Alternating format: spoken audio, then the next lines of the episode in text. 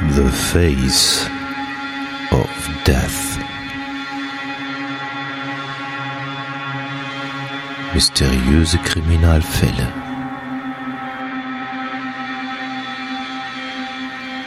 Der Podcast.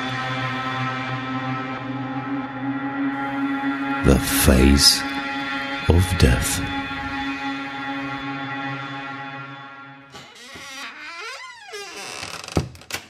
Ja, moin und grüezi, liebe Zuhörer. Ähm, meine besten Grüße auch in die Schweiz. Heute eine neue Hafuki-Folge featuring Valerie. Hatti, bist du am Rohr? Ja, ich bin am Rohr. Ja, Futuring Valerie. Äh, ja, wir haben es nämlich endlich mal geschafft. Äh, ich äh, mache diesen Podcast ja schon seit buh, vier oder fünf Jahren. Äh, wir haben es endlich mal geschafft, ein ähm, eine Fachfrau äh, mal zu holen. Wir haben ja gesagt, okay, wir nehmen Psychologen, Kriminalpsychologen, wir nehmen Ärzte, wir nehmen Anwälte, Richter. Ja, und äh, es hat sich irgendwie keiner gemeldet, ähm, aber äh, der Funke hat dann einen Kontakt in die Schweiz hergestellt und zwar äh, zu der Valerie und äh, ich sag mal, hallo Schweiz, hörst du uns? Hallo, grüezi miteinander. Ja, wer ist denn die Valerie? Also, äh, oder, oder äh, den Funk erstmal fragen, wie bist du auf die Valerie gekommen oder ist die Valerie äh, an dich rangetreten? Ja, wir haben eine, sehr treue Zuhörerin, die Michaela, auch aus der Schweiz, ist eine Auswanderin aus Deutschland. Und die hat, äh, die ist ein, glaube ich, ich sag's mal so, Michaela, korrigier mich, ein großer Fan des Podcasts Face of Death. Und hat dann über unsere WhatsApp-Gruppe, die wir gegründet haben, oder die du gegründet hast, äh, hat sie Kontakt mit meiner Lebensgefährtin aufgenommen. Und äh, die hat gesagt, sag mal, ihr habt doch gesagt, ihr braucht Fachleute. Und äh, da muss Valerie gleich was zu sagen. Sie kennt sie, glaube ich, vage übers Reiten. Und äh, dadurch hat, bin ich an Valerie gekommen, habe sie angeschrieben. Das dauerte so ein bisschen, zog sich so ein bisschen hin. Aber irgendwann sind wir jetzt in den letzten Wochen, glaube ich, konkret geworden. Genau Valerie. so war's. Ja, ich kenne sie vom Reiten schon vor zwei, drei Jahren. Wir hatten noch punktuell Kontakt. Und wie es der Zufall will, sind wir auf euren Podcast zu sprechen gekommen. Und das hat mich natürlich neugierig gemacht. Und gleichzeitig hatte ich da ein bisschen Hemmung und ein bisschen, hm, kann ich das überhaupt? Aber der Funker hat da ein total gutes Coaching betrieben und mich motiviert und mir Zuversicht gegeben. Und here I am. Meine Frage ist jetzt an dich, äh, hast du den Podcast vorher gehört? Kanntest du ihn oder? Äh, Nein. Du hast, Nein, also, gar nicht. Du hast dann erst angefangen, diesen Podcast zu hören Genau. und bist auch erst eingestiegen, also, äh, also hast du die Funkerfolgen gehört oder hast du jetzt äh, irgendwie auch nachgehört schon? Einfach so die zwei, drei letzten Folgen, alles nachgehört habe ich noch lange nicht. Ah, okay. Das heißt also, du bist jetzt frisch eingestiegen und bist jetzt äh, also auch neuer Hörer, sage ich mal, und, und weißt auch, worum es geht. Okay, also ich muss ja sagen, okay, ich habe wir haben ja so ein, oder der Funk hat ja netterweise wieder so ein kleines Skript vorbereitet. Ähm, ich weiß, was du vom Beruf bist, aber stell dich doch einfach mal selber vor. Es ist, glaube ich, einfacher, wenn du sagst, äh, was du vom Beruf bist. Okay, also ich habe ursprünglich Psychologie studiert, damals noch mit dem LITS, heute ist, heißt es ja Master. Danach habe ich die Zusatzausbildung als Psychotherapeutin gemacht. Das ist ein Fachtitel bei uns in der Schweiz. Und schließlich noch die Rechtspsychologin. Ich glaube, bei euch heißt das Kriminalpsychologin. Ah, okay. Und du bist beruflich äh, jetzt als Kriminalpsychologin äh, äh, also tätig. Ich würde sagen, eher Therapeutin. Okay, aber äh, du hast mit Straftätern zu tun. Genau, ja. In der Forensik, aber die Kriminalpsychologen, die machen vor allem so Gutachten und ähm, wir machen forensische Therapie. Okay, äh, hast du denn vorher äh, vor deinem äh, äh, also Job, den du jetzt machst, äh, anders gearbeitet? Also Psychologen können ja auch, sage ich mal, wenn Leute Depressionen haben oder was weiß ich, Selbstmordgedanken haben oder sonst irgendwas. Hast du vorher in so einem Job auch gearbeitet oder bist du gleich voll mit Straftätern in Berührung Nein, nach dem, Studio, nach dem Studio habe ich ähm, beim Militär gearbeitet äh, und habe dort Abklärungen gemacht bezüglich Diensttauglichkeit. Ach so, du hast dann also gesagt, okay, der darf zur Armee. Heißt es Armee in der Schweiz? Heißt es Armee? Ja, Armee. Ah, okay, alles klar. Ähm, und dann hast du gesagt, okay, der darf, der darf nicht. Aber jetzt äh, sage ich mal. Eher, eher der muss und der muss nicht. Ah, aber rein, rein, rein, rein von der, psychologisch, von der psychologischen Seite hast du das gemacht. Also jetzt nicht von der, von der körperlichen, also der hat jetzt ein Genau. zu, zu kurzes Bein, das hat dich nicht interessiert. Äh, also du rein psychologisch. Genau, wir waren da die Fachstelle, die die psychologische Diensttauglichkeit einschätzen musste. Ja. Jetzt habe ich viel gebrabbelt. Äh, der Funker möchte bestimmt auch noch was sagen oder vielleicht noch was wissen. Ich weiß es nicht. Ja, also ich habe ja äh, gebrabbelt, da haben wir ein gutes Stichwort, das muss ich mir jetzt merken. Ähm, äh, die Valerie, da haben wir auch drüber gesprochen, spricht hier als äh, zwar studierte Psychologin und Psychotherapeutin, das ist eine Zusatzausbildung.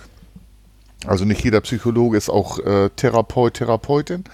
Aber Hatti spricht hier mit uns. Das, äh, Entschuldigung, Valerie spricht hier mit uns.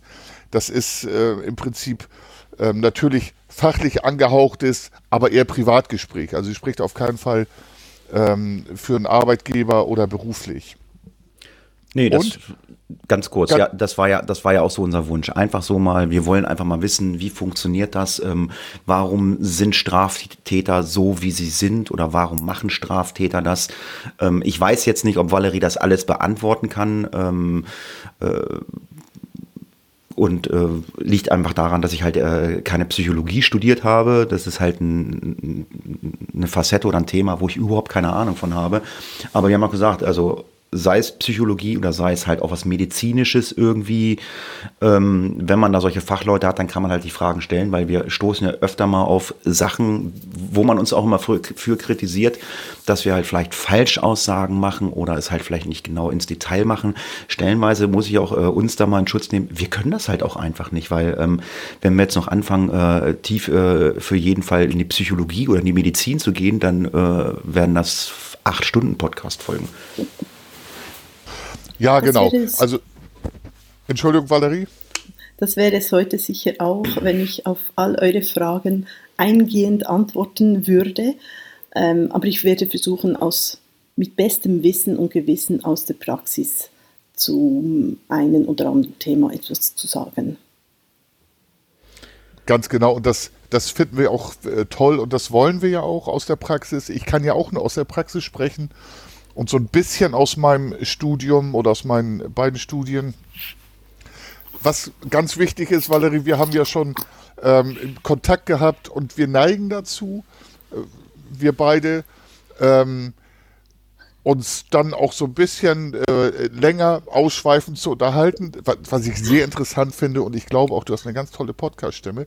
Aber Hatti wird auch in diesem Gespräch hier, wie immer, auch in Face of Death und vielleicht auch immer Funky den roten Faden behalten und uns immer auf den Weg führen, ähm, den ich dann mir im Skript erdacht habe.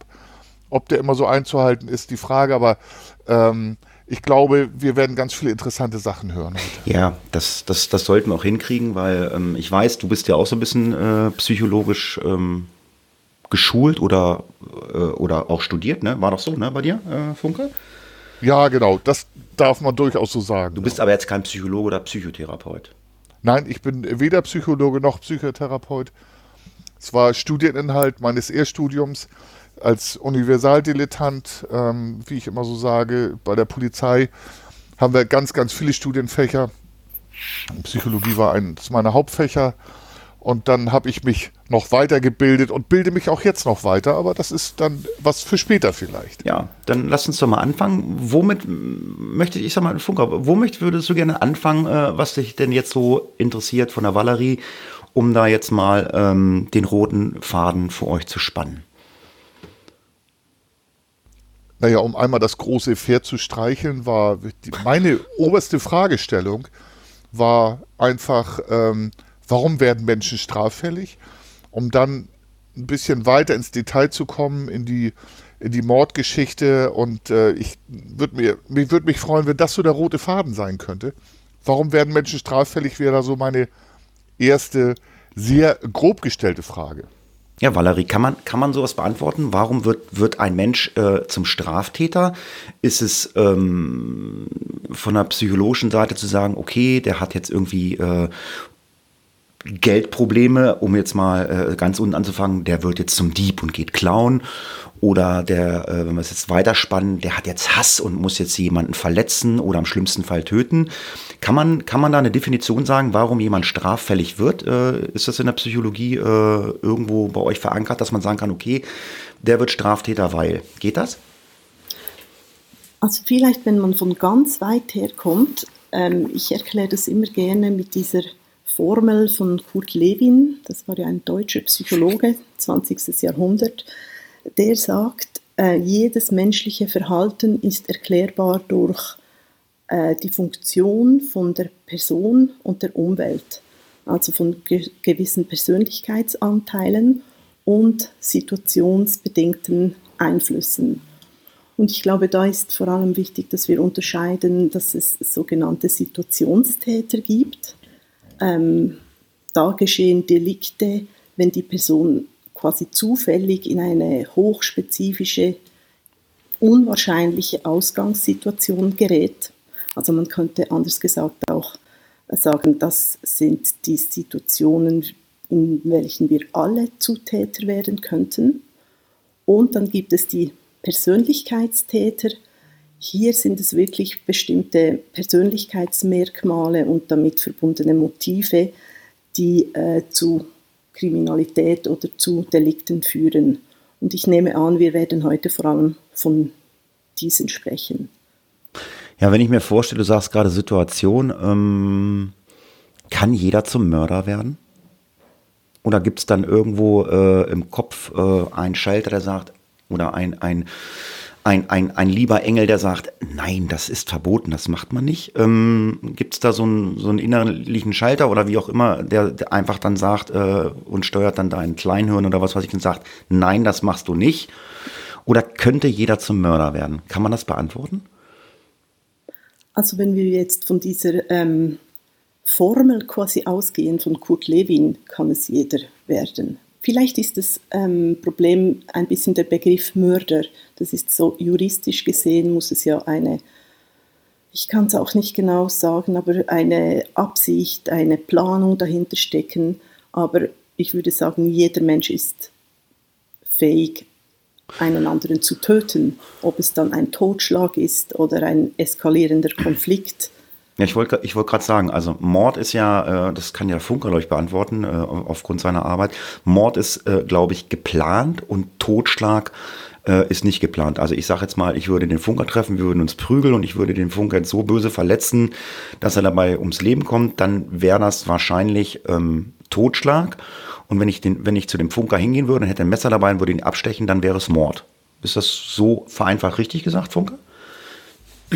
Ja, sehr vereinfacht. Ähm, die Tatbestandsmerkmale in Deutschland übrigens. Ich habe auch mal in der Schweiz geguckt. Da ist es ein Tick anders, aber ähnlich im gesamteuropäischen Raum und im angloamerikanischen Raum.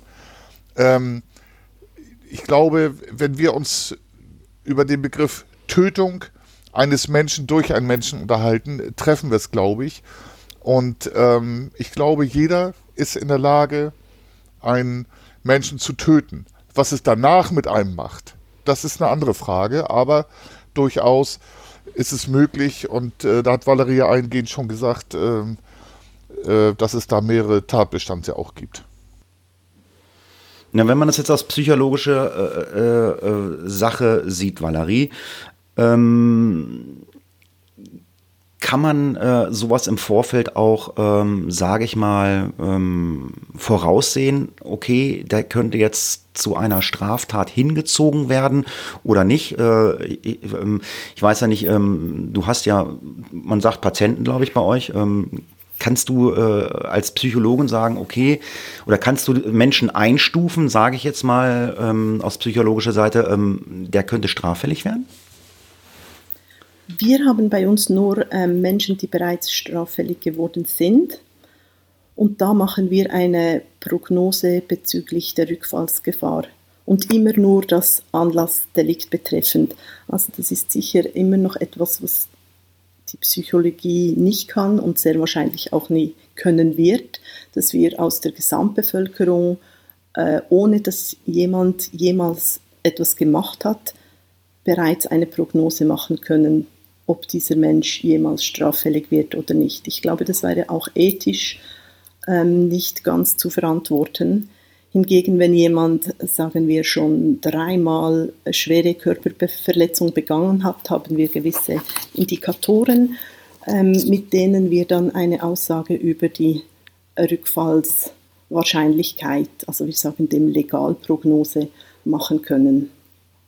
Bist du denn auch in deinem Job, also ähm, ich habe mich mit dem Funker da mal drüber unterhalten, bist du auch in deinem Job befähigt, ähm, wenn jemand straffällig geworden ist und im Gefängnis gesessen hat und du musst dann, sage ich mal, ein psychologisches Gutachten erstellt? Also bist du auch so ein Mensch, der sagt, okay, dieser Mensch ist, ich sag mal, geheilt und darf das Gefängnis wieder verlassen. Also ich weiß nicht, äh, wie das bei euch bei Straftätern ist, ob die Leute ewig weggesperrt werden oder ob es äh, Straftäter gibt, wo man einfach sagt, okay, diese Menschen dürfen freigelassen werden, weil du als Fachmann oder Fachfrau sagst, äh, ja, der ist geheilt. Und äh, es kommt ja leider auch dann oft vor, dass diese Menschen rückfällig werden.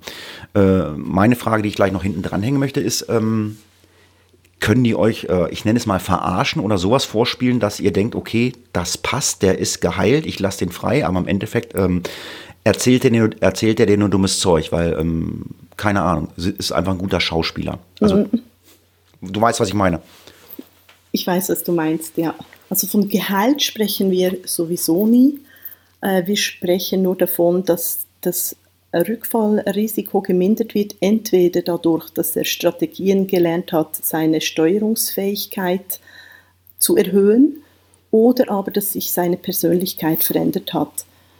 Aber geheilt, also ich glaube, ein Nullrisiko wird es nie mehr geben, aber die, das Ziel ist eigentlich diese Kombination zwischen Persönlichkeitsveränderung, sagen wir mal, jemand ist aus seiner narzisstischen Persönlichkeit heraus so gekränkt gewesen, hat eine Wut entwickelt und deshalb jemanden ähm, geschlagen, sogar totgeschlagen, arbeiten wir in der Therapie vor allem an diesem Persönlichkeitsmerkmal. Und wenn wir merken, er ist weniger kränkbar geworden, er kann sich besser steuern, ist es positiv für seine Rückfallwahrscheinlichkeit.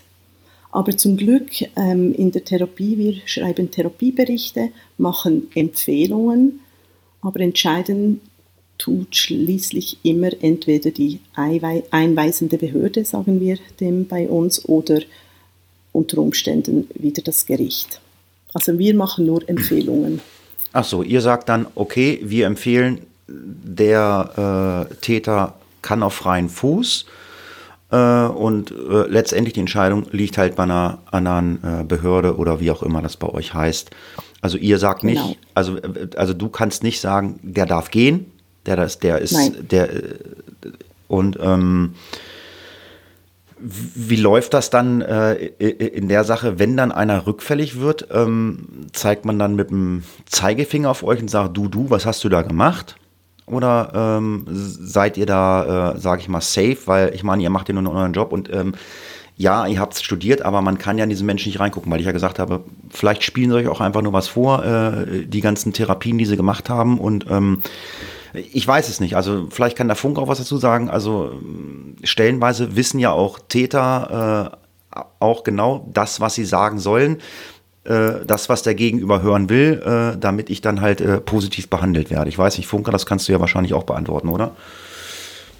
Ja, da kann ich für Deutschland sprechen. Es war tatsächlich mal, oder es gab Zeiten, ich drücke es mal so aus, da hat der Therapeut entschieden, mein Patient ist jetzt, ich drücke es mal aus, mit plump geheilt. Das bedeutet aber resozialisierungsfähig, und äh, es sind auch Menschen entlassen worden, schwere Vergewaltiger, die dann sofort nach Entlassung wieder Taten begangen haben. Aber das, was du sagst, man kann immer nur vor den Kopf gucken und das gilt auch für die Wissenschaft Psychologie.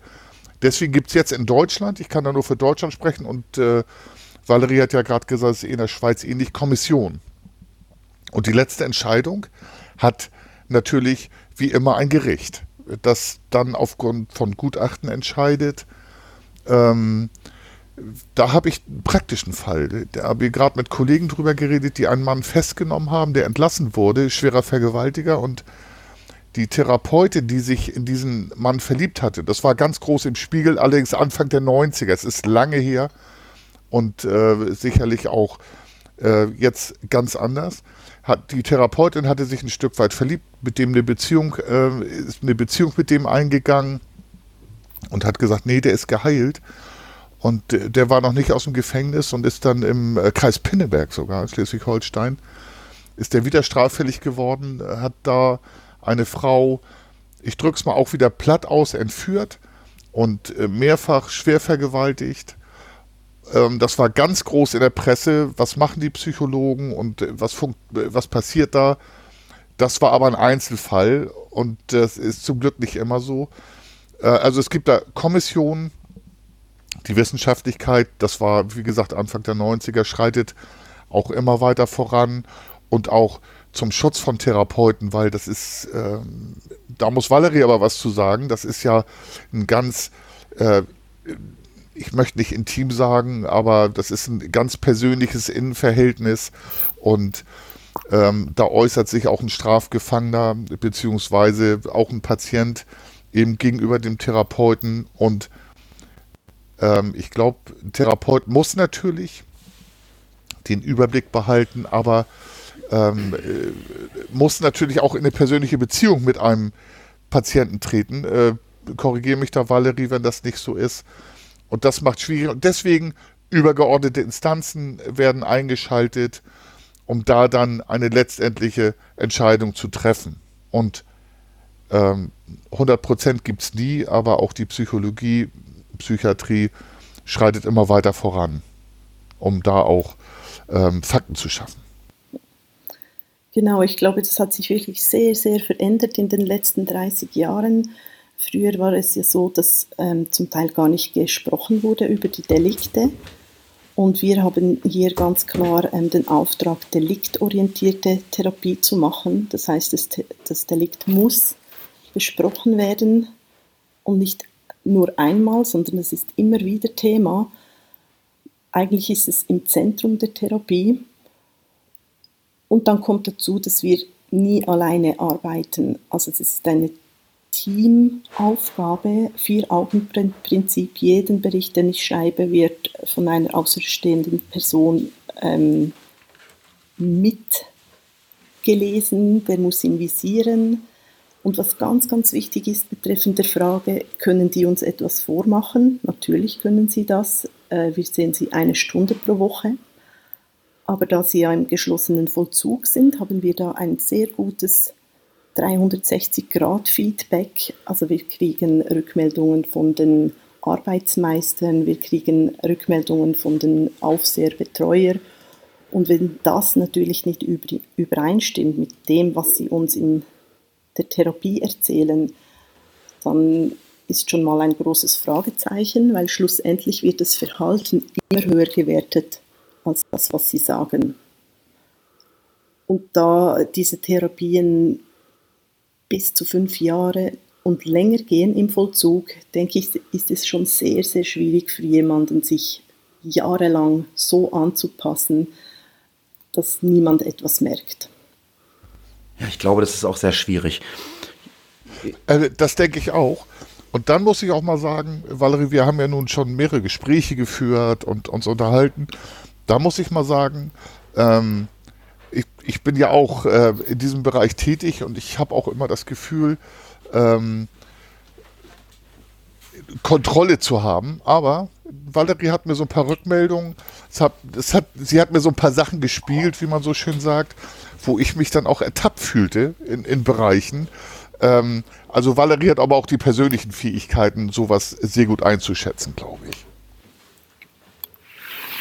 Mir macht halt die Arbeit total Spaß.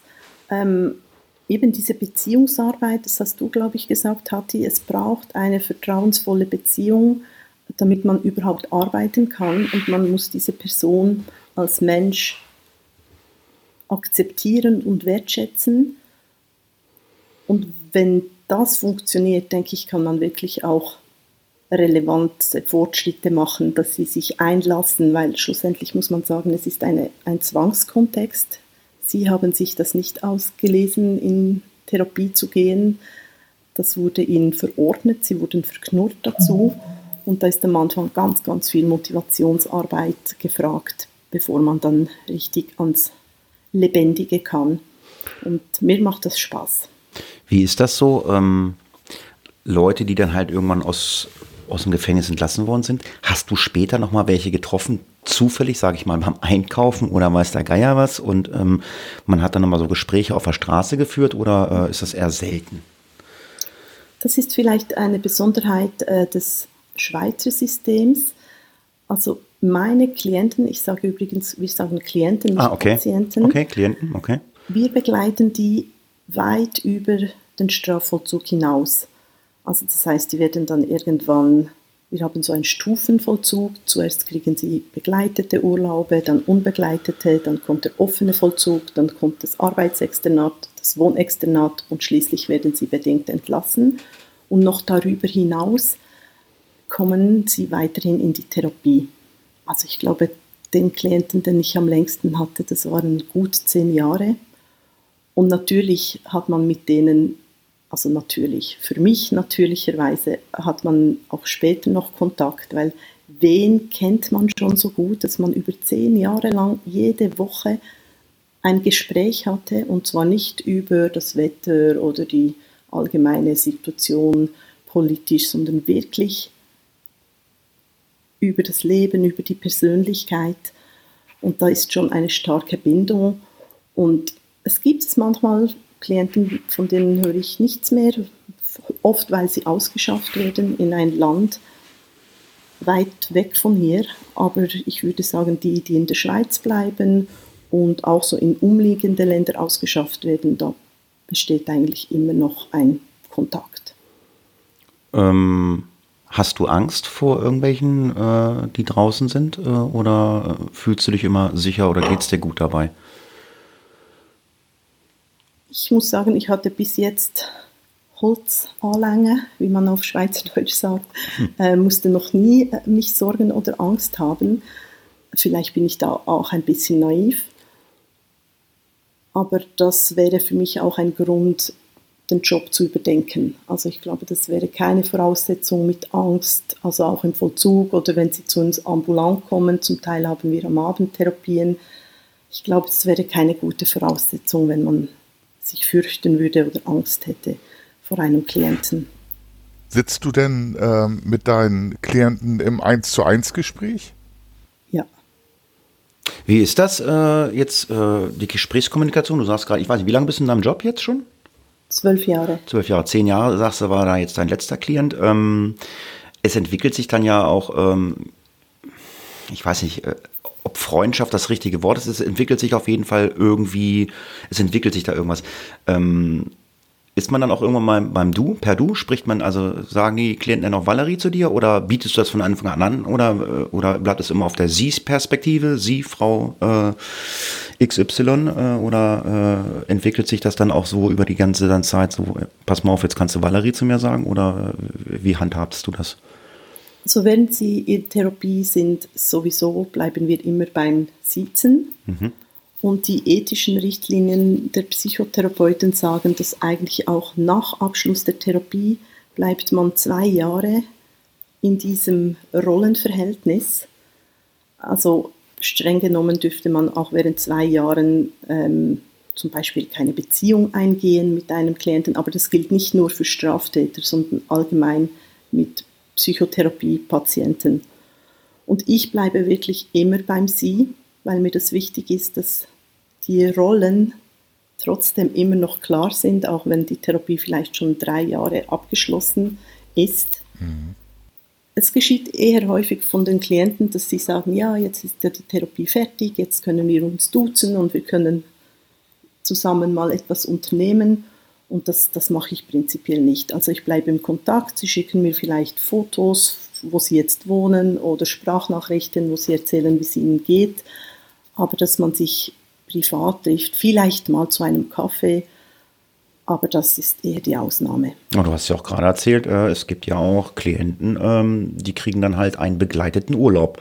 Das heißt also, klingt jetzt vielleicht lustig, aber ähm, du fährst jetzt mit äh, Klient äh, ABC zusammen Skiurlaub oder wie muss ich mir das vorstellen? Das machen die Vollzugsangestellten. Also das ist Ach so, das machst äh, nicht du. auch, Nein, das sind auch die ähm, Straftäter, die keine Therapie haben. Das ist unser Stufenvollzug. Also wenn nach, ich glaube, zwei Drittel der Stra ein Drittel der Strafe haben sie theoretisch Anrecht auf Vollzugslockerungen. Und wenn die gut laufen, geht es immer weiter. Ziel ist eigentlich, dass jemand in den offenen Vollzug kommt und bedingt entlassen wird, bevor die Strafe abgelaufen ist, damit, wenn etwas ist, kann er zurückversetzt werden. Okay, jetzt meine Frage jetzt, ähm, wenn ich jetzt in die Schweiz komme und ich habe jetzt einfach mal, ähm, was muss ich in der Schweiz machen, damit ich mit so einem Strafvollzugsbeamten aufs Matterhorn laufe? Also da, da, musst du ziemlich etwas leisten. Also da musst du wirklich ein schweres Delikt an äh, Leib und Seele machen. Nein, also nein. sagen wir ein, ein Dealer oder ein Einbrecher, auch wenn er x Einbrüche begangen hat, äh, bekommt sehr selten eine Maßnahme. Also Maßnahme heißt äh, Psychotherapie. Wie ist das bei dir? Also da darf ich, Ja, da darf ich mal sagen, entschuldige. Ja, ist gut. In, das ist in, in Deutschland ist es tatsächlich, tatsächlich ähnlich.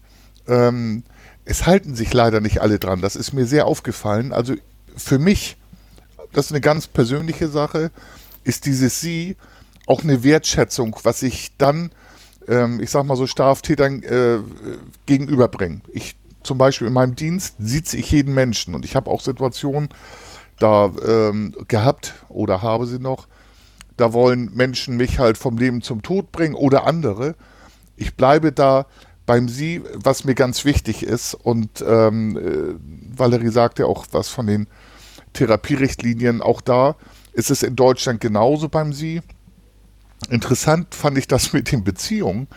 Ähm, und tatsächlich gibt es ja auch, und auch bei unseren Face of Death Podcasts, gibt es ja ähm, Straftäter, die äh, Beziehungen eingegangen sind mit Therapeuten, mit Psychiatern ähm, und dann auch weitergemordet haben und die auch benutzt haben. Aber dieses Sie und diese Trennung einfach, finde ich ganz wichtig. Dann wäre meine Frage auch, ähm, ich bin ja nun Polizist, das ist eher so Pragmatiker. Ich arbeite am Bürger, ich äh, lege den auch immer auf den Boden, wenn es sein muss. Ähm, und das nimmt mich ganz kurz mit. Und äh, ich sag mal so, bei mir ist es der erweiterte Suizid, wo ich dann mit Leuten spreche. Und äh, tatsächlich ist es so, manchmal baue ich Debriefing, wenn kleine Kinder äh, mit involviert sind. Aber ähm, interessiert wie ich daran, nimmt Valerie auch mal was mit nach Hause. Also Gefühle, Emotionen, ähm, einfach zu sagen, ich kann das nicht. Ähm, das ist meine erste Frage. Und das zweite, ähm, das auch zu verarbeiten. Also ich mache es mittlerweile nicht mehr, aber ich glaube, das ist für mich ein ganz wichtiger Schutzeffekt. Ansonsten würde ich, und ich bin äh, auf der empathischen Schiene unterwegs, ähm, das ist sehr anstrengend. Und ich würde es zu sehr mit in die Familie nehmen, aber ich muss mich schützen davor. Da habe ich nicht so Mühe. Ähm, ich kann dir gar nicht erklären, warum oder wie ich das mache. Aber ich habe eigentlich selten in meiner Freizeit etwas, was mich verfolgt. Dann eher eben die Klienten, die, schon draußen sind. Und man weiß, jetzt ist Wochenende, vielleicht sind sie trotzdem irgendwo im Ausgang unterwegs und trinken. Und sie können mich zum Beispiel auch 24 Stunden an, anläuten, anrufen. Äh, und dass ich dann so ein bisschen wie auf Nadeln bin und immer wieder mein Handy anschaue oder geneigt bin, den Klienten mal anzurufen, um zu fragen, wo er ist, was er macht, ob, sich, ob er sich an unsere Abmachungen hält, nicht zu trinken. So, also es ist manchmal so wie ähm, eine erweiterte Familie, wo man sich Sorgen macht, rund um die Uhr, aber nicht im Sinn von Belastung, dass man an etwas herumkaut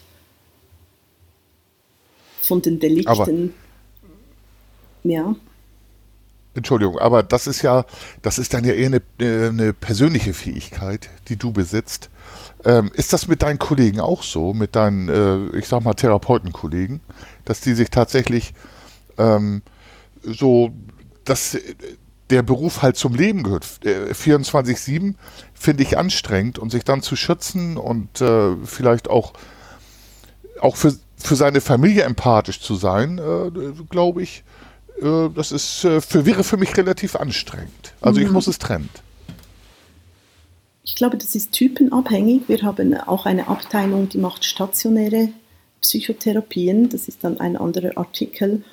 Und dort ist es so, dass wenn der Klient entlassen wird, er übernommen wird von ambulanten Psychotherapeuten.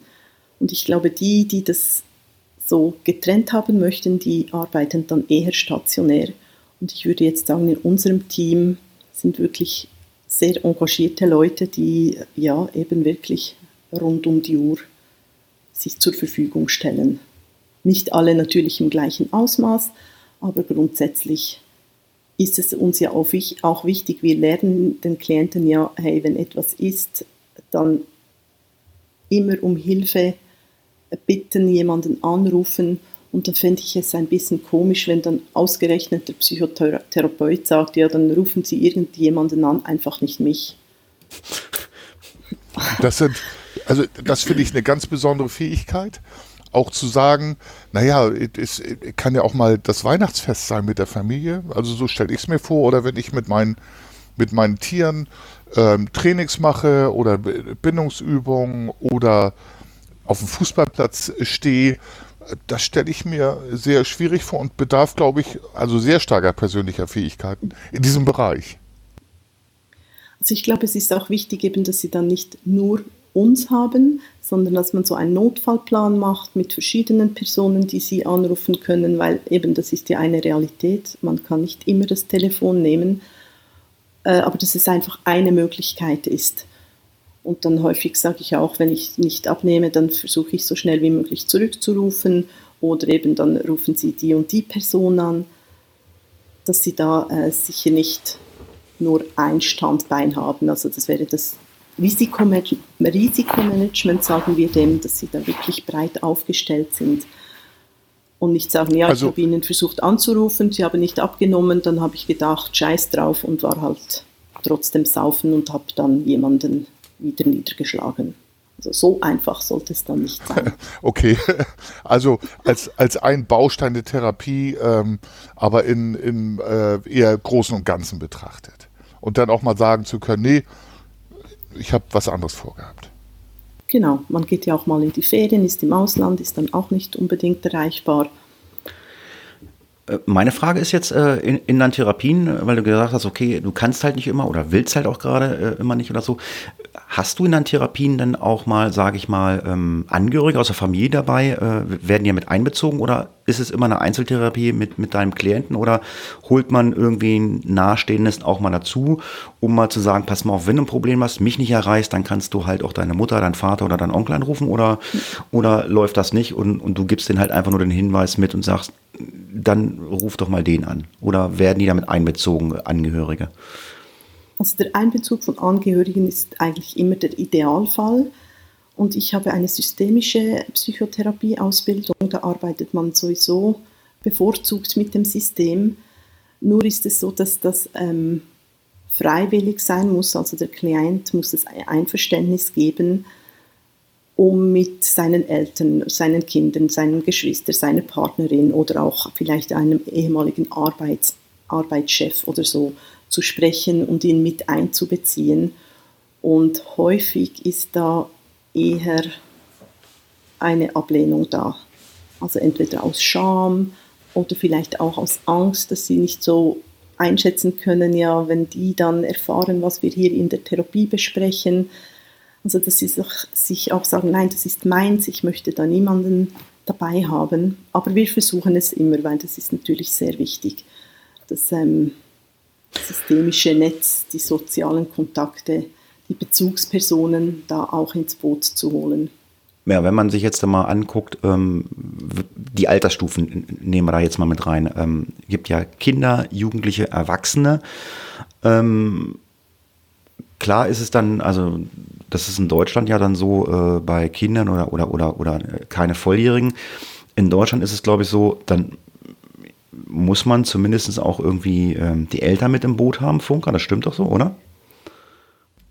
Ja, in allen Bereichen äh, von 0 oder beziehungsweise von Geburt bis 18 Jahren ist immer das Jugendamt im Boot und manchmal auch noch im Bereich bis 21. Also, ähm, also wir haben da eine Jugendamtsarbeit, die, glaube ich, viele finden das nicht. Ich finde sie sehr gut. Die versuchen, was sie können und ich glaube, sind auch vernünftig aufgestellt. Personell, die gilt prinzipiell aber bis, bis 18 und ähm, da wird ein Jugendlicher auch mit der Jugendgerichtshilfe, ich weiß nicht, ob es in der Schweiz auch so ist, ähm, in der Regel über die Kreisverwaltung durch Verfahren, Gerichtsverfahren natürlich ganz oft ähm, im Bereich der Delinquenz, also Straffälligkeit, aber auch persönlich begleitet durch Hilfen. Ja, in der Schweiz äh, ist das dann wahrscheinlich auch genauso. Ich weiß ja nicht, äh, mit was für Klienten du arbeitest. Sind die alle volljährig oder arbeitest du auch mit Kindern oder mit Jugendlichen oder sind sie bei dir alle volljährig in der Schweiz?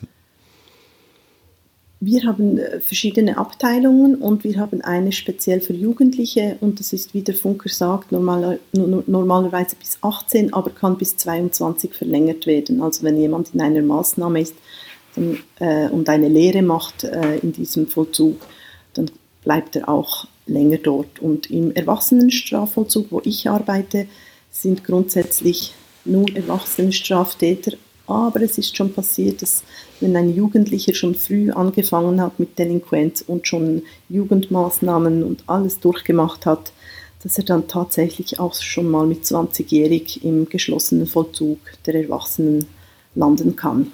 Hm. Ist aber wirklich eher die Ausnahme. Volljährigkeit ist äh, in der Schweiz auch ab 18, richtig? Ja. Ah, okay. Genau. Weiß nicht dein Job ist es ja, wie gesagt, mit diesen Klienten zu arbeiten. Ähm, du hast vorhin schon mal so ähm, Drogendelikte in den Raum mitgeworfen und äh, solche Geschichten. Äh, um jetzt mal äh, so mal ein bisschen Face of Death-like zu kommen, hast du mit Mördern, Serienmördern oder Massenmördern, hast du mit solchen Leuten auch zu tun oder ist das gar nicht deine Baustelle? Ich zucke da immer so zusammen bei dem Wort Mörder ähm, weil das eben an bestimmte Rahmenbedingungen geknüpft ja, ja. ist. Man sagt es so umgangssprachlich, ähm, aber tatsächlich meine Klienten, also ein Teil meiner Klienten, ähm, haben Tötungsdelikte begangen. Aber so der klassische Serienmörder oder Massenmörder ist ja schlussendlich auch eher ein Ausnahmephänomen und so, ich würde sagen, grundsätzlich gelten die als, als nicht therapierbar. Ich okay. glaube, das ist die Ausnahme, dass man an solche gerät. Vielleicht mal, dass eine Abklärung stattfindet, dass sich jemand für eine freiwillige Therapie meldet und dann schaut man das an. Aber ich persönlich hatte noch nie mit so jemandem zu tun. Ja, wir können uns jetzt ja mal die Definitionen genau angucken. Äh, das kann vielleicht der Funker besser machen. So die Definition zwischen Serienmörder und Massenmörder. Gibt es da Unterschiede äh, zwischen Serien- und Massenmörder oder äh, eher nicht? Ja, also ähm, wir sprechen ja in der Regel über, über Serienmörder, ähm, Hatti, in unserem Podcast. Das sind halt Personen, die immer wieder Morde, verschiedene Morde begehen und ähm, das in einem oder in mehreren Abläufen, möglicherweise auch in mehreren Planungen haben. Und ein Massenmörder plant halt einmal ähm, ganz, ganz viele Leute umzubringen, um das mal sehr platt zu sagen, äh, beziehungsweise ähm, auch geschichtlich gibt es da äh, Massenmörder, die das über einen langen Zeitraum geplant haben. Aber da wären wir dann vielleicht politisch im äh, Dritten Reich. So, aber wir, wir beziehen uns auf den Serienmörder, der ähm, immer wieder mordet, um auch Befriedigung in welchen Bereichen auch immer aus seinen Taten zu ziehen. Hm. Ja, gibt es da den Unterschied zum Massenmörder halt? Gibt es da was? Oder? Ja, die, ja, das ist einfach, einfach, ich sag mal so, sehr plump gesagt, der, der Vorsatz. Ah, okay. Der Vorsatz. So, also ein Serienmörder ähm, begeht seine Zeiten über einen gewissen Zeitraum, seine Taten über einen gewissen Zeitraum. Das können durchaus mehrere äh, Jahre oder Dekaden sein. Und ein Massenmörder mordet im Prinzip viele, viele Menschen ähm, äh, zu einem Zeitpunkt. Ja, wir, Valerie hat ja auch gesagt, sie hatte ja eigentlich so gut wie gar nichts mit zu tun. Äh, sie hat mit. Ja, zu, zu, zum Glück. Und ich ja auch nicht. Nee, Ähm, aber, aber, sie hat halt gesagt, sie hat halt schon mit Tötungsdelikten zu tun. Aber ähm, ich weiß nicht, ob Valerie da auch vielleicht äh, Zahlen hat. Ähm, gibt es äh, Statistiken? Äh, gibt es Serienmörder in der Schweiz oder Massenmörder? Äh, weiß man da was? Gibt es da Statistiken? Weißt du das? Ich weiß es ehrlich gesagt nicht. Also könnte man sicher googeln, recherchieren. Äh, ich denke, es gibt sicher zwei, drei. Aber dadurch, dass es wirklich so ein Ausnahmephänomen ist und die Schweiz klein, sind die Zahlen nicht so hoch wie in Amerika, dass man da wirklich Bücher darüber schreiben könnte, über die Schweizer Serienmörder. Aber vielleicht weiß da auch Funker etwas darüber. Ich wollte gerade sagen, vielleicht hat der er Funker- über die Schweiz Der hat recherchiert. Ja, hat recherchiert und tatsächlich für die Schweiz ist es schwierig, einen Serienmörder zu finden. Ich habe nämlich gar keinen gefunden. Und auch für die Bundesrepublik Deutschland ist es durchaus nicht ganz einfach, aber da haben wir dann auch über ähm, äh, die Dekaden oder auch über die Jahrhunderte den einen oder anderen Serienmörder. Aber was Valerie schon, glaube ich, angedeutet hat, das ist eher ein Phänomen in den USA. Und äh, da kommen wir auch nachher nochmal drauf. Ähm, es gibt es, aber in der Schweiz und in der Bundesrepublik, ich hoffe nicht, dass jetzt jemand anfängt, deswegen zu morden, um uns das Gegenteil zu beweisen, ähm, ist das Phänomen nicht so verbreitet. Deswegen kann man wahrscheinlich auch gar nicht großartig über die äh, Dunkelziffer sprechen. Äh, die wird man ja wahrscheinlich noch weniger finden oder sich Gedanken darüber gemacht haben, ähm, als äh, jetzt äh, die reellen Zahlen, oder? Ja, das ist das Problem des Dunkelfelds. Also wir haben in der Schweiz 8,6 Millionen Einwohner knapp geschätzt, in, äh, in der Bundesrepublik Deutschland das Zehnfache. Und, ähm, und da habe ich äh, eine Schwäche entdeckt. Ich habe nicht gefunden, wie viele tote Menschen überhaupt untersucht werden. Also Obduktion in den USA gang und gäbe. Das heißt, die Entdeckungsquote ist höher. In Deutschland spricht man von einer hohen Dunkelziffer von Tötungsdelikten an Menschen, die einfach nicht entdeckt werden, weil natürlicher Tod festgestellt wird oder äh, äh, Leichen äh, nicht obduziert werden. Da kann ich nicht für die Schweiz sprechen. Ähm, aber wir haben eine relativ geringe Hellfeldziffer an Tötungsraten in beiden Ländern. Ja, äh, ist halt ein schwieriges Thema, äh, kann man halt für uns auch immer nur recherchieren. Wir haben es in unseren Fällen. Mm, Ein Thema haben wir auch noch in unserem Skript. Ähm, ich habe nebenbei mal Firma Google befragt. Ähm, das betrifft äh, die Valerie, weil äh, witzigerweise betrifft das die Schweiz. Äh, ähm, äh, soziokultureller Background. Es gibt da Einrichtungen in der Schweiz, das richtig? Also eine Einrichtung meinst du für Straftäter mit einem anderen kulturellen Hintergrund? Das kann ich dir nicht sagen. Das hat der Funke reingeschrieben. Ich weiß nicht, was er damit sagen will.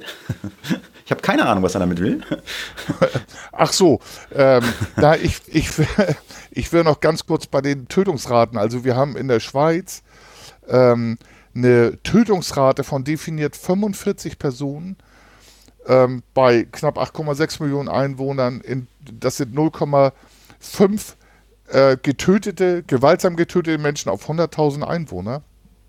In Deutschland ist die Rate 0,7.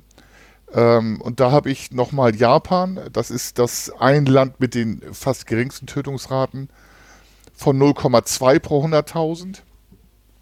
Und äh, Venezuela, also Südamerika, da hast du das Risiko, äh, gewaltsam zu Tode zu kommen pro Jahr von 81,4 pro 100.000. Das waren 2018 23.000 getötete ähm, Personen.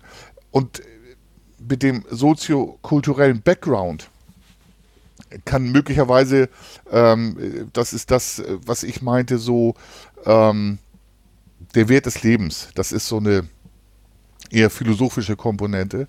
In den USA zum Beispiel äh, ist in der Verfassung der Wert des Lebens eher hinter dem Wert des Waffenbesitzes.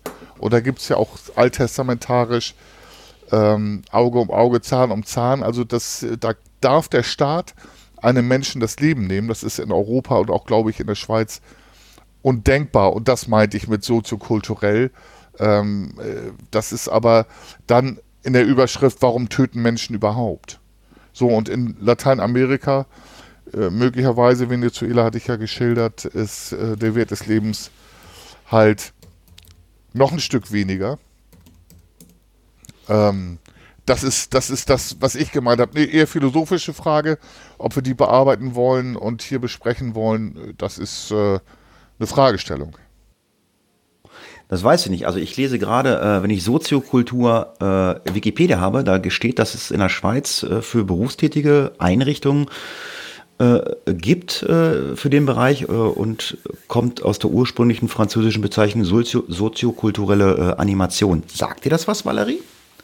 Es sagt mir was, aber nicht im Zusammenhang mit Straftätern. Okay, ja, dann hat uns der Funker hier aufs Glatteis geführt.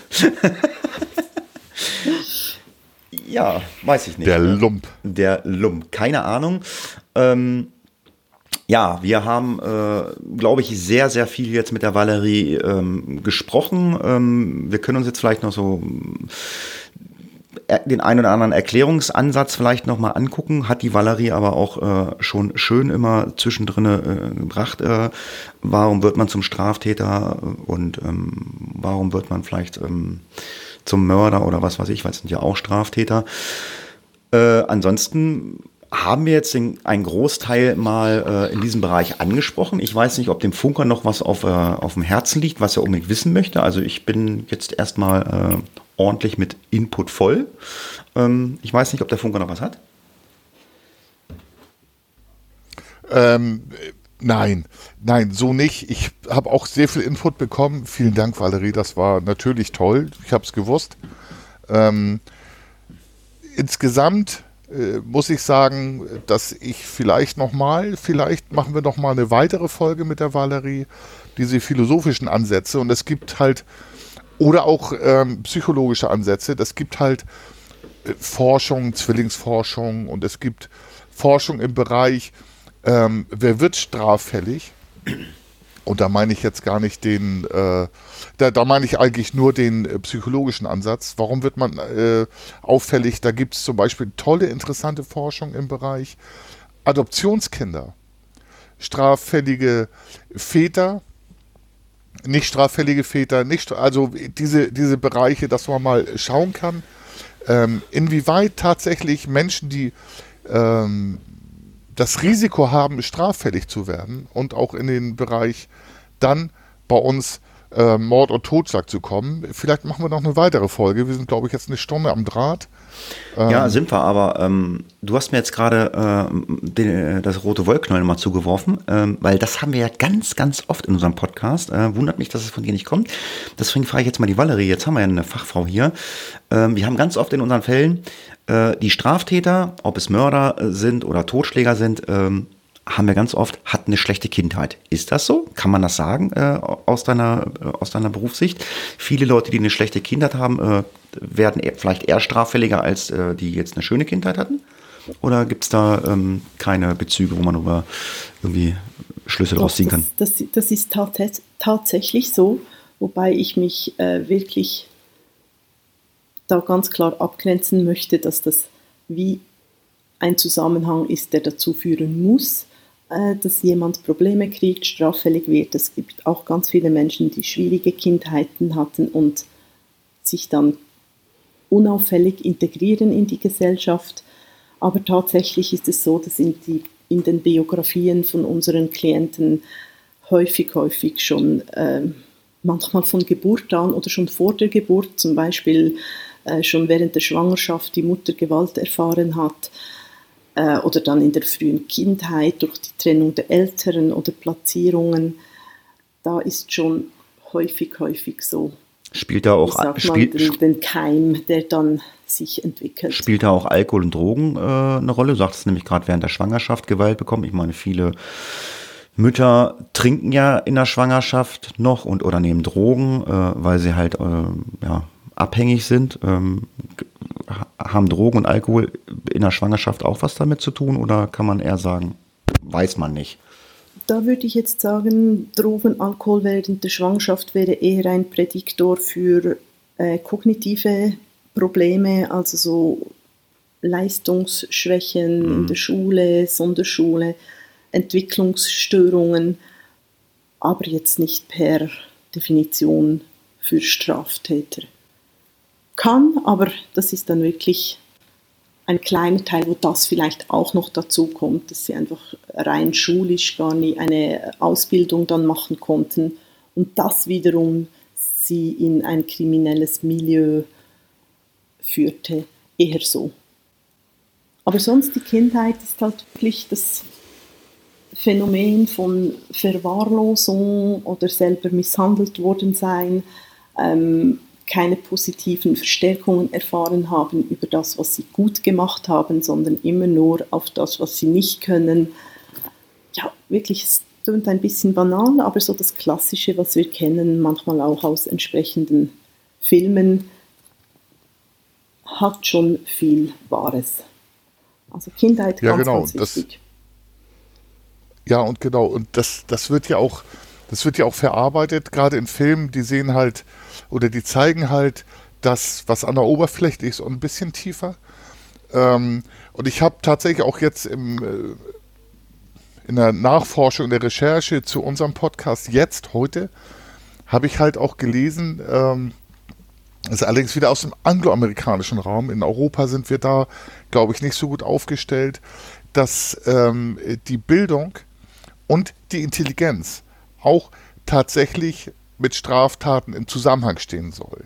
Ähm, aber da gehört ganz viel dazu. Das ist halt ein ganz kleiner Punkt. Ich möchte es auch nicht falsch verstanden wissen.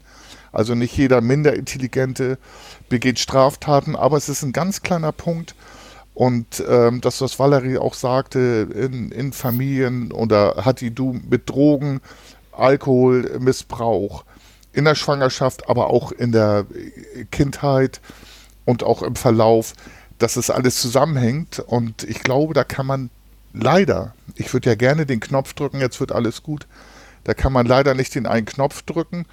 Und nochmal mein Appell an Valerie, ich hoffe, das war für dich okay. Wir machen nochmal eine Fortsetzung und ähm, äh, ich würde mich freuen, wenn wir das nochmal weiter analysieren könnten. Mhm, klar, also ich finde jetzt auch das Thema Intelligenz und Straftaten sehr spannend, weil da gibt es immer wieder Klienten, wo ich denke, hey, die sind so intelligent, wie, wie kann das sein, dass sie so einen Scheiß gemacht haben? wo dann auch wieder zeigt, Intelligenz ist gut und hilft, aber es ist nicht das Allerheilmittel. Ja, das haben wir ja auch immer in unseren Podcast-Folgen. Äh, ja, ja, wir, wir machen es nicht lustig, aber wir sagen es immer wieder so. Ähm, man sagt ja ganz oft immer so, was weiß ich, im Streit zu seinem Partner, du bist ein Psychopath oder was weiß ich. Und ähm, ganz oft kommt's, äh, ist es so, der Psychopath äh, ist, äh, sage ich mal, äh, der nette Banker von nebenan und ist jetzt nicht äh, Bauer Hein, der abends in eine Kneipe geht und säuft. In der Regel sind es wirklich äh, ja, intelligente Leute, die auch irgendwie äh, beruflich äh, anders gestellt sind oder so. Hat man also zumindest ganz oft in Face of Death Folgen gehabt. War ja so Funker, ne? Hatten wir ja auch schon mal drüber gesprochen. Ja, genau. Zumindest ähm, hilft äh, hohe Intelligenz nicht dagegen, diese Störung beziehungsweise die Persönlichkeitsanteil äh, Persönlichkeitsanteil ähm, Psychopathie oder dissoziale Persönlichkeit zu haben. genau, oder den Klassiker finde ich auch so den äh, Menschen mit narzisstischen Persönlichkeitsanteilen, die ja, genau. häufig sehr intelligent sind, Karrieren hinlegen, ähm, aber deren Kränkbarkeit dann zum Teil so hoch ist, dass sie ihre Gefühle trotz aller Intelligenz nicht beherrschen können, sich nicht steuern können, Wutanfälle kriegen und dann eben auch zum Teil delinquent. Ich denke auch, ich denke auch einfach, wenn, wenn oder weil sie so intelligent sind, können sie natürlich auch äh, ihre, äh, ihre schlechte Seite als Straftäter sehr gut überspielen oder gut schauspielen. Also, äh, also ich nenne es jetzt mal like äh, Dr. Jekyll, Mr. Hyde. Einmal so, einmal so. Also die gehen zur Arbeit und dann äh, abends sind sie dann der Bösewicht. Und ich, aufgrund der Intelligenz, meine, das ist meine, meine Vermutung, keine Ahnung, das kann Valerie vielleicht besser werden, können sie das halt vielleicht sehr, sehr gut vertuschen, dass sie halt ähm, auch äh, ein zweites Gesicht haben. Mhm. Also prinzipiell Entschuldigung, ja. Valerie war angesprochen, aber ja. ich darf jetzt einmal zwischen. Ähm, prinzipiell gibt es halt das Schwarz und Weiß nicht. Ähm, das ist halt diese Sache, gerade im Bereich der Kriminalität, der Psychologie, gibt's, gibt es dieses Schwarz und Weiß nicht. Äh, es gibt nicht kein, es gibt kein Trotzdem und Aber, sondern wir haben ganz, eigentlich, ganz viele eig Grautöne. Eigentlich gibt es auch nicht. Eigentlich gibt es nicht und Aber. Und Valerie, entschuldige bitte, ich habe dich unterbrochen. Macht gar nichts. Soll ich noch? ähm, Ja, ja, wäre ganz gut. Also- ah, also okay. Ich, ich hatte gesagt, Okay. Entschuldigung, Valerie, ich hatte dich unterbrochen. Ja, Entschuldigung. Genau. Also ich glaube, was auch so äh, ein Klassiker ist in der Psychotherapie, ist, dass die Persönlichkeit einem durch alle Poren dringt und Intelligenz wie das nicht steuern kann. Das, ich, kenne, ich denke, das kennen wir alle au- aus unserem Umfeld.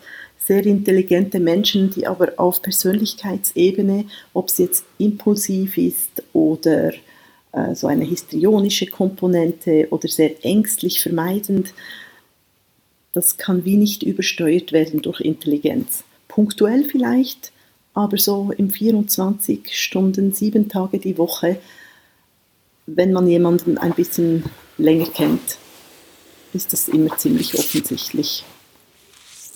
Was mich noch interessieren würde, der Funk hat ja gerade so schöne Statistiken erzählt und ähm, ist ja auch auf Japan gekommen, ähm, dass dort die ähm, Mordrate sehr gering ist, aber äh, in Japan ist ja ähm, die Selbstmordrate, glaube ich, sehr hoch. Ähm, und dort gibt es ja, glaube ich, auch diesen berühmten Selbstmordwald. Ich weiß nicht, ob du davon schon mal gehört hast. Ähm, wie ist das bei dir äh, mit deinen Klienten? Hast du auch schon mal welche gehabt, die dann Suizid begangen haben? Nicht direkt während der laufenden Therapie, aber später. Und ich habe es äh, zu Funker mal so in einer Sprachnachricht, haben wir das diskutiert. Es ist fast ein bisschen zynisch, aber in der Therapie sagt man oft, dass wenn jemand eher suizidal ist als fremdaggressiv, ist es ein Therapiefortschritt.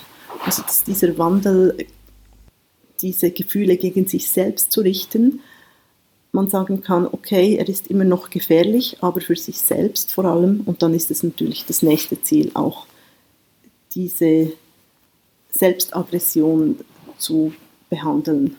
Ja, das, das äh, ganz klar muss man dann sagen, da muss ein anderer Therapieansatz hin her. Ist das dann, ist, wäre das dann auch noch deine Baustelle oder müsste er dann zum anderen Therapeuten?